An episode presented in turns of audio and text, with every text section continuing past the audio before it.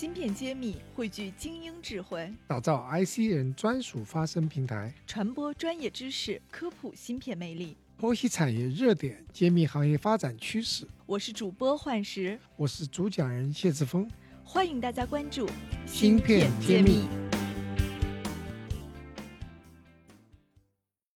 大家好，今天和谢老师一起来给大家解读一下我们芯片圈最近的热点新闻。了解我们芯片揭秘的老朋友都知道，我们在去年的时候就讲过长江存储，因为当时杨博士带领的技术团队呢取得了一个重大的技术进步，然后我们知道那个叫 Xtacking 一点零吧。然后今天，也就是我们今天想解读的是四月十三号，长江存储重磅宣布，它一百二十八层的 QLC 3D 闪存研制成功，并且已经在多家主控厂商终端产品上通过验证，所以我觉得这个新闻听起来好像短短的一句话涵盖了好多内容。那么我们也请谢老师作为业内的这种资深的观察者和从业者来给我们解读一下这个新闻背后意味着什么。那有些什么事情会已经发生了变化？好的，这个标题或者内容隐含着很多艰苦研发的过程和我们未来要走的路。面前的挑战，呃，先说一下长存公司，它实际上的历史不长。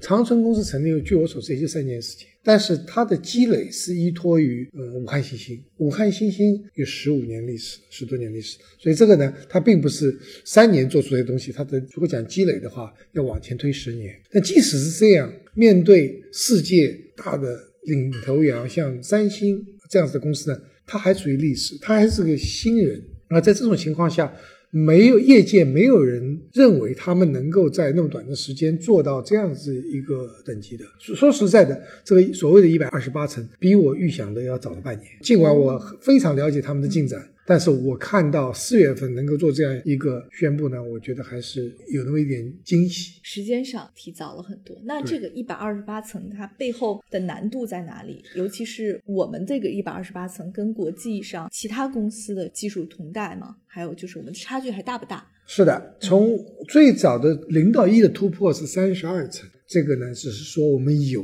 但差距可能要差个四五年，起码要差四五年。嗯，然后之后呢，在呃六十四层的时候推出了新的架构，叫 X Stacking，现在叫 X Stacking 一点零。那么那个时候呢，大概差两年时间，从技术上来说。那么今天推出来，也就是说与世界同步了，从技术上来说。嗯，但量产还差很远，这是事实。所以不要以为你研发成功了，你就认为是呃能够量产。量产我认为还是有有有一个距离，有距离，因为你这个生产制造。还有很多成品率啊、可靠性啊一大堆问题，各种周期的问题。今天好消息说，这个架构是 X Stacking 二点零，从六十四层直接跳到一百二十八层。那么业界的标准是没有做六十四，六十四层也做了哦，没有做九十六层。一般是六十四层到九十六层，然后到一百二十八。原因是竞争对手是逐渐往上叠加的。那么这次我了解的它的架构是这样子，它是把两个六十四层。直接堆起来，用它架构不同，它可以六十四层堆。原来它人做好六十四丢到九十六、九十六、一百二十八，往上这样堆的。它是用两片六十四的直接用堆叠或者 stacking 在一起，所以它架构上的优势注定了它可以六十四加倍到一百二十八，而不是需要再做个九十六。所以这个从它架构上来说，它是合理的，它不应该做九十六。嗯。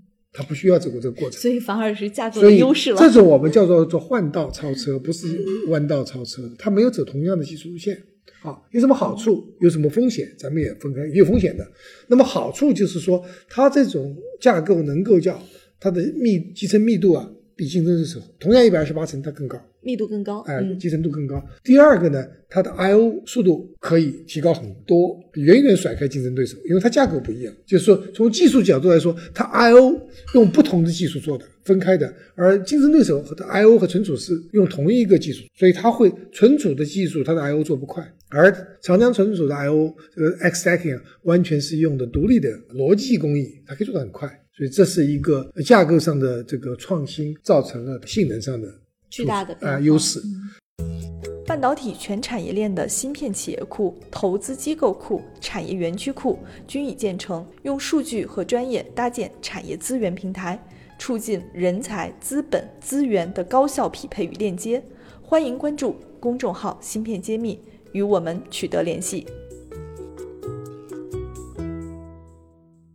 那说到风险，风险说没人走过的路，前途都是未知的。所以呢，嗯你可能有很多坑，你根本就是说你不知道不，了所以很多业界的有些人就认为行不行啊？会不会成品率没不高，或者说你完全做不出来啊？嗯那么今天令人欣慰，他做出来了，就是它它的不但是呃这个证明这条技术路线是可行，而且呢，它不是做了只是说芯片测试成功，它是和两家很有名的控制器的主厂商主厂嗯呃群联和联云，他们做成了 SSD 模组，它不是做 U 盘，U 盘还是比较简单的，嗯它直接做了 SSD 模组，那么拿出了这个通过了验啊证。通过了验证，拿出这样子样品，所以说这个是值得欣慰的，很多困难挑战的克服。所以其实从技术上来说，它已经到终端验证完，形成了一个闭环，对证明了是可以，就是供应商他的客户已经认证了它的技术是的。所以这个是非常非常难能可贵的，嗯就是真正从零到一的突破，然后再到一到 n n 一 n 二到超越对手的性能上。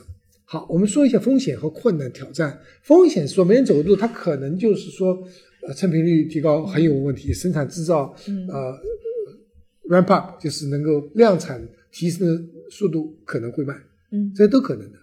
那么我们相信，特别是疫情期间，别人在抗疫会有一些减减速，他们在疫情期间是加速发展的。对我看到消息说他们的复工率是百分之百。对呀、武汉啊，他在武汉啊、因为当时我们说，当时如果说能够安全的生存就很好了，那么他还在这个期间加速。所以我觉得团队肯定在背后做了很多我们不为不知道的一些努力，对呀付出了一些辛苦。当时就我我在问那个老同学杨总，我说你们安全不安全？我关心他的安全。他给我发了一张照片，嗯那照片呢是戴着口罩、戴着这个护目镜，他天天上班是这个状态，在这种状态下还能加速，这很了不起。因为呢，很多员工进不了武汉了。对，哎，进出不来也进不去的情况下，他的人员实际上是不足的。在这种情况下，讲究效率，还要保护员工的安全。那么回头看，那现在解禁了嘛？他们在这个中间拿出了很漂亮的成绩单。但未来挑战巨大，他要从现在的产能到十万每个月十万片，这个路，我觉得未来两三年还是呃很艰难。但是最困难的点已经过了，就是从无到有验证可行性的阶段，对的。终于过了，大家可以缓口气，说这条技术路线是可行的。对那下面就是怎么做的更好、更便宜、更快。那我想，中国制造本来就是这方面很擅长的，一定能解决的。还有信心，但是战略上要藐视敌人，战术上重视敌人，每个细节都很难，绝对不是可以放松的时候。